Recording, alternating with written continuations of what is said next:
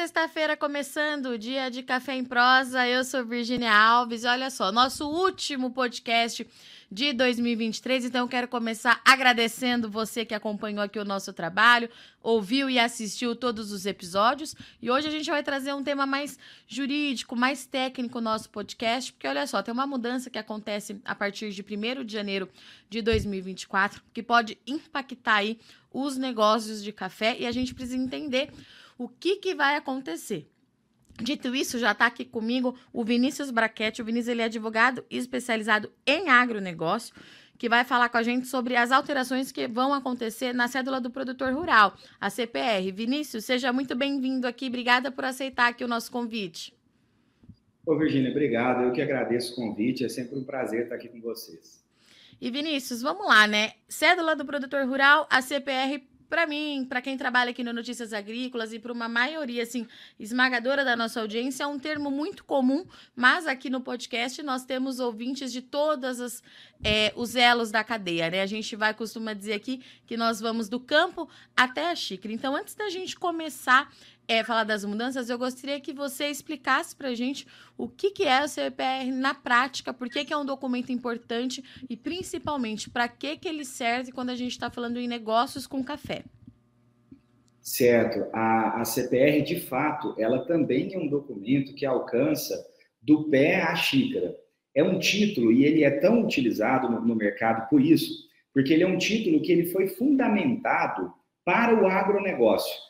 A CPR ela significa a promessa da entrega de um produto rural de um devedor que pretende entregar esse produto a um credor, em razão de diversas possíveis operações que essa promessa de produto, de entrega de produto, pode fundamentar. E é tão importante porque no agronegócio, no, de uma forma geral, e no café também é assim, tem como ser diferente, a grande moeda do, do cafeicultor é o próprio café. Porque se o preço varia e ele tem uma promessa de pagamento em café, o preço da commodity, o preço do produto varia no tempo, isso é normal, né? Varia todos os dias um pouco. A, a dívida, aquela promessa de entrega, ela acompanha essa variação. Então, a moeda, quando se promete um pagamento em café, em produto rural, essa moeda é de fato o que aquela pessoa trabalha, ela não corre tanto risco financeiro como, como correria se tivesse feito uma dívida em dinheiro, por exemplo, e o preço da mercadoria declinasse. Então, por isso ele é tão importante. É um título de crédito, então, uma cédula, né, uma promessa, como acontece lá com a nota promissória, que é feito uma promessa de pagamento em dinheiro, com a CPR, com as devidas proteções que existem na lei para esse título em específico, essa promessa é feita em produto rural. Isso, então, e é um documento que, só para o pessoal entender, que é muito utilizado, é, por exemplo, pelas cooperativas né, de café. Isso, aí tem, tem vários exemplos. Eu já, eu já utilizei CPR para fundamentar compra de imóvel, em que um produtor vai comprar um imóvel do outro, pagar em grão, e aí ele combina o pagamento para o ano seguinte, faz uma CPR prometendo esse pagamento. É, funciona para tomar crédito também em várias, em várias situações. E o exemplo que você deu da cooperativa, ele é 100% aplicável e é o mais utilizado, sim, no mercado. Fundamenta, inclusive, operações todos os dias, que é aquele cenário que o produtor vai até a cooperativa e vai comprar ali fertilizante, vai comprar algum tipo de, enfim, maquinário, vai comprar algum tipo de produto que ele precisa para a própria lavoura. Então, ele vai fazer o quê? Compra o produto, ele assina a CPR prometendo a entrega desse produto para um período seguinte, para o ano seguinte, enfim, depois de já ter colhido o seu café, e aí, assim que ele, que ele fizer a colheita, ele vai lá e cumpre o que está determinado nessa CPR. Por ser um título que tem tanta segurança de crédito, muito mais do que os outros títulos comuns, muito mais do que os contratos puros e simples, é o mais utilizado nessas operações que são chamadas operações de barter, troca do produto pela mercadoria que é necessária. É, e Vinícius, quais são as mudanças é, que começam a valer a partir do dia 1 de janeiro de 2024. É, e mais do que isso, né? São mudanças e atualizações que de fato eram necessárias para esse momento? Olha, as mudanças que começam, que vão entrar em vigor agora em 2024, elas na verdade são derivadas de uma lei que veio em 2020. que é a Lei 13986, que estabeleceu que as cédulas de produto rural emitidas em todo o Brasil precisassem ser registradas em entidades autorizadas pelo Bacen. Tá? São várias que, que operam com isso, mas para facilitar a comunicação, a mais utilizada é a B3, que é a Bolsa Brasileira. A alteração é, lá de 2020, né, isso precisa desse, a CPR precisa desse registro, então, lá na B3, e havia um, um, uma taxa, um, um valor, um valor referencial da cédula de dispensa desse registro. Vou explicar. Em 2023, as CPRs emitidas com valor até 50 mil reais, elas não precisavam desse registro. E muitos negócios, principalmente os menores barters, eles estão dentro desse valor, né, abaixo de 50 mil reais. A diferença é, para 2024, essa dispensa ela se encerra. Então, toda e qualquer CPR emitida no Brasil precisa do registro perante entidade autorizada pelo Bacen. Sob pena né, desse registro, se isso não acontecer, sob pena daquele título não ter validade e eficácia. São palavras do mundo jurídico que, na prática, querem dizer o título deixa de ser uma CPR, passa a ser um contrato, passa a ser um papel, na verdade, que diz que alguém prometeu entregar um produto rural a outra pessoa, mas sem validade e eficácia de, um, de uma CPR, ou seja, sem todas as proteções da Lei 8929, o que torna para o credor aquela operação muito mais arriscada do que seria se ela fosse de fato fundamentada pela, pela CPR. Sobre essa alteração, é, de fato é, um, é, uma nova obrigação, não substitui lá aquele registro em cartório que todo mundo já está acostumado a fazer. Ela é de fato uma nova obrigação, acrescenta sim um pequeno custo às operações, mas eu acho que o mercado tem entendido essa necessidade de registro no Bacen é, como transparência, como segurança, porque esses dados então passam a ser públicos. Eu vou conseguir saber se determinado produtor de café emitiu ou não uma CPR já comprometendo um pedaço da sua safra antes de eu abrir crédito, antes de eu conceder crédito. Isso vai servir para a cooperativa, isso vai servir para as financeiras, isso vai servir para as empresas que comercializam com o universo agro ali, desde o fertilizante, do maquinário, enfim, do insumo. Então, a alteração que, que começou lá em 2020, ela veio para 2021, veio para 2022, veio para 2023 e agora em 2024 ela termina o seu fluxo temporal dizendo isso. Todas as CPRs do Brasil precisam ser registradas. Esse é o teor da resolução 4927. É uma, é uma alteração que traz um certo incômodo, sim, na dinâmica de trabalho, cria a nova rotina dentro do trabalho, que exige a, o registro em 30 dias da data da emissão, mas reflete em segurança e transparência também, o que é bem visto. É, e Vinícius, quem que precisa ir atrás desse registro, por exemplo? É são as cooperativas? É o próprio produtor? Como é que vai funcionar isso na prática? A lei não estabelece, Virgínia, é, quem é o obrigado a correr atrás desse registro.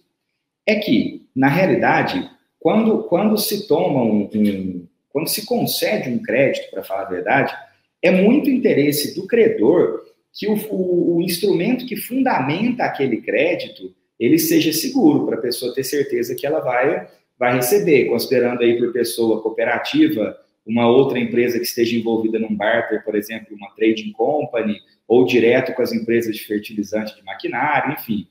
Quem concede o, o crédito, quem dá o dinheiro na operação do barter e, e precisa receber, é que de fato, na prática, na realidade, passa a ser o, o, o player ali daquela situação que vai se preocupar com esse registro. E aí tem várias empresas no Brasil, várias, várias, na verdade, poucas perto do, do tamanho do mercado que isso é, mas tem empresas no Brasil, então, que fazem esse registro junto à B3, junto a outras, outras entidades. E aí, em regra, na prática, quem vai atrás realmente do registro é o credor. É, Vinícius, eu estava olhando aqui na informação de vocês, é, a título de exemplo, né? Só para quem está nos assistindo entender o tamanho, a magnitude do que a gente está falando, é que só na B3 vocês operaram aí pelo menos 500 milhões de reais em 2023, é isso? Sim, é, só na B3 operamos 500 milhões de reais em 2023. Em aproximadamente, isso foi calculado aproximadamente próximo ali de setembro, outubro. Nesse final de ano, novos negócios surgiram. Esse número ele deve ter, ele deve, não, ele aumentou, só não sei exatamente para quanto, mas isso isso mostra o quanto o mercado ele está ele tá começando a enxergar essa necessidade. Apesar dessa lei existir já com reflexos lá em 2021, né? Ela existe desde 2020, mas já com reflexo em 2021, o mercado ele está se conscientizando da necessidade desse desse registro na B3. Me parece muito mais esse ano do que quando a lei entrou em vigor lá atrás. Então a gente trazer isso agora mostra de fato para o mercado que em 2024 aquela dispensa de registro, aquelas operações que às vezes as pessoas picavam uma CPR de 150 mil em 3 de 50 para não precisar registrar, isso acabou. Agora, de fato, tem que se atentar a essa obrigação legal, que significa, sim, ausência de segurança de quem não fizer. É, e Vinícius, um outro, um outro assunto aqui que eu estava olhando aqui na informação de vocês é que vocês estão desenvolvendo uma ferramenta digital para tentar facilitar é, e agilizar esse processo, é isso? E aí, antes de você é, responder, eu queria que você explicasse para a gente como é que é feito hoje, né? Para a gente entender a importância de trazer a tecnologia para esse mecanismo. Sim, o mercado hoje com a, a CPR, ele já tem, lógico, os lugares que trabalham com, com certa digitalização, uma forma mais avançada a nível de tecnologia, mas a grande maioria trabalha com a CPR emitida fisicamente e aí a CPR sai de dentro, por exemplo, de uma cooperativa, vai até a fazenda do produtor, que vai fazer a assinatura da CPR depois de consultar o advogado, e aí isso vai para o cartório para registro, depois é que vai voltar para a cooperativa para conferir se aquilo tudo está certo, e aí sim mandar para alguma empresa fazer o registro perante a B3. Nós temos na lei, isso aí é a grande maioria do que acontece hoje. Nós temos na lei 30 dias de prazo para que esse registro aconteça. Com essa dinâmica da CPR física, nesse vai e vem natural que o mercado mesmo desenvolveu, esses 30 dias são apertados. Muitos e muitos e muitos casos não dá tempo de, de, de, acontecer toda essa circulação, toda essa circulação do título e ele voltar a tempo de, de ir para uma empresa registradora. Então, o que, que a gente está tentando desenvolver? Né? Tá, tá na verdade, essa tecnologia ela já está bem avançada e está sendo aplicado. Nós estamos tentando é conscientizar o mercado que isso é bom. É, é, a, é a possibilidade da emissão da CPR 100% virtual. A pessoa vai entrar na nossa plataforma, vai lançar os dados que são necessários para a emissão da CPR, o título no padrão que aquela empresa gosta de operar, que ela está acostumada a operar, que a cooperativa tem lá o seu padrão feito junto com o seu jurídico o título vai sair, então, dentro daquele texto padronizado. O contato é feito direto com o produtor. O produtor vai fazer a assinatura pelo, pelo, pela assinatura virtual, pelo token, que eu acho que é uma realidade que muita, que muita gente já está acostumada a, acessar, né? O produtor tem acessado essa tecnologia, sim, porque é necessária, principalmente porque houve também uma série de mudanças em outros anos, então os produtores têm assinatura virtual. E aí essa CPR é assinada virtualmente já retorna no mesmo ato para nós e nós, no mesmo dia, no mesmo na, na sequência do trabalho, já levamos a registro para B3. Então, a CPR é emitida virtualmente, é assinada virtualmente, é registrada no mesmo ato e pode, se isso tudo conseguir, se essa comunicação com o produtor, enfim, se isso acontecer de forma fluente, e é o, ideal, é o necessário, isso tudo pode se resolver em um único dia em vez de meses e meses com essa preocupação de onde está o título físico, fica tudo exclusivamente no digital. Uma tecnologia que muita gente tem gostado, porque reflete muito insegurança. É, e Vinícius, como é que está é, o mercado para essas novas mudanças? Né? Já está todo mundo preparado, é, ciente, ou a gente ainda precisa fazer um trabalho educativo? A gente ainda precisa, afirmo categoricamente, a gente ainda precisa fazer um trabalho educativo. Eu tenho falado muito sobre isso, tenho colocado isso nos nossos meios de comunicação também, é, com muita ênfase, porque o, o mercado tende né, a, a, observar o que, que acontece com, com aquele risco, né? o risco de não registrar, o que, que, que, que isso pode implicar para nós, para as nossas operações. E nesse caso não dá para fazer isso, porque o risco de não fazer o registro significa o título que fundamenta é, a maior parte das operações de financiamento privado no Brasil não ter validade e eficácia, ou seja, na prática ele não valer no formato com o qual ele precisa existir. Então ele não vai mais ser uma CPR, ele vai ser um papel dizendo uma obrigação. Então perde todas as proteções que a CPR tem, né, que o título tem. Então, é muito necessário, a gente está num período ainda de conscientização, muito embora a lei seja de 2020, é que essa alteração de 2024, de nenhuma CPR mais poder passar sem registro, é que eu acho que vai ser o grande marco temporal. A partir daqui é que eu acho que o mercado vai realmente entender que esse que essa nova rotina ela precisa entrar nas empresas, nas cooperativas, mas sim, o momento é de. Por isso, inclusive, que a gente desenvolveu essa plataforma e, e, e eu te disse, né? Estamos tentando implementar isso no mercado é, para que isso flua bem e flua tranquilamente dentro das empresas. Mas a plataforma existe e opera bem. A consciência do mercado está sendo nutrida, ainda precisa, ainda precisa de mais alimento para ela poder, para as pessoas poderem entender e, e respeitar essa legislação que vai ser tão importante. E Vinícius, quando que você acha é, que a gente vai ter um panorama assim de que está funcionando, né? Porque começa, é, entra em vigor então no dia 1 é, de janeiro, aí vai um tempinho para todo mundo de fato começar a emitir é, a CPR com essas novas regras, enfim. Quando que você acha que a gente consegue ter um termômetro, né, do que realmente está acontecendo, como é que esse mercado está andando? Na verdade, as grandes empresas, as grandes trading companies, as financeiras, as cooperativas que operam em grande volume, é, já vem fazendo. Então, desde 2021, desde 1 de janeiro de 2021, já vem fazendo. O, o, esse termômetro, então, ele, ele existe e ele já vem traduzindo uma aplicação gradativa dessa lei, preocupantemente gradativa, mas que já vem acontecendo. Eu acho que para as empresas que agora, para as cooperativas que agora vão começar a se preocupar com essa necessidade, Acho que o grande termômetro vai ser na hora que isso começar, é, de fato, a, a necessidade de fato começar a se espalhar. E às vezes aquela cooperativa vê que o outro diretor ali, que é colega, que opera numa outra, numa outra iniciativa, ele está se adaptando, ele está se preocupando. E eu acho que iniciativas como essa aqui, de divulgação, é, que são né, meios de comunicação muito fortes, que mostram esse conteúdo educativo, isso também vai acelerar. É, tomara que o grande termômetro não seja quando, de fato, essas operações começarem a dar errado.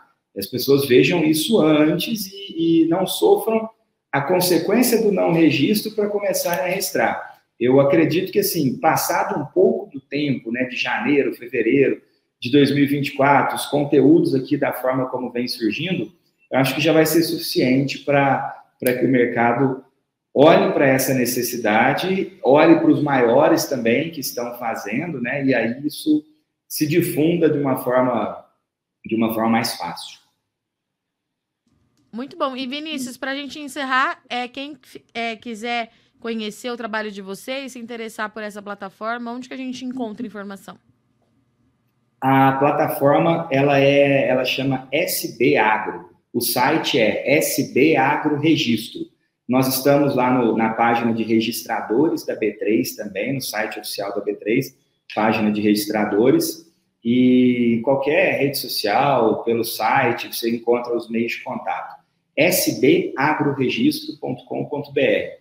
Aí é possível fazer contato com o nosso pessoal, marcar lá um atendimento e a gente e a gente instrui e mostra como que as coisas precisam acontecer lá para que flua tudo certo.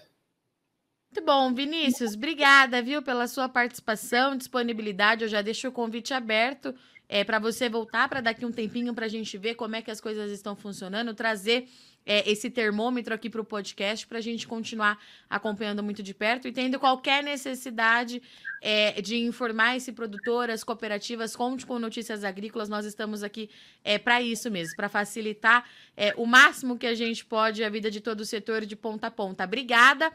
É, um bom finalzinho de ano para você, para você e toda a sua equipe, seu time aí. A gente se fala. Virginia, eu que agradeço o convite e vou estar sempre à disposição. Obrigado, excelente final de ano para você e para quem nos assiste aqui. E para você que nos assiste aqui no Café em Prosa, esse é o nosso último episódio de 2023. A gente vai ter reprise nas próximas semanas de alguns é, episódios especiais que nós escolhemos aqui com muito carinho é, para atender a nossa audiência, porque estaremos de plantão acompanhando o mercado, acompanhando negociação. E é isso. Eu agradeço muito mesmo a sua é, companhia, paciência e audiência em mais um ano. Nosso Café em Prosa aí, que já está indo por, por quatro anos, para a quarta temporada de duração. É bastante coisa, muita gente legal passou por aqui. Nós fizemos muitos amigos aqui na bancada é, do Café em Prosa. Falamos muito de mercado, produção, sustentabilidade, qualidade e muitas e muitas histórias inspiradoras também passaram por aqui. Então eu agradeço muito sua audiência e companhia. Eu sou Virginia Alves, jornalista especializada em café, mercado do café e previsão do tempo aqui do Notícias Agrícolas. Vou ficando por aqui, mas em janeiro nós estamos de volta. Boas festas para todo mundo e a gente se vê. Tomem bastante café.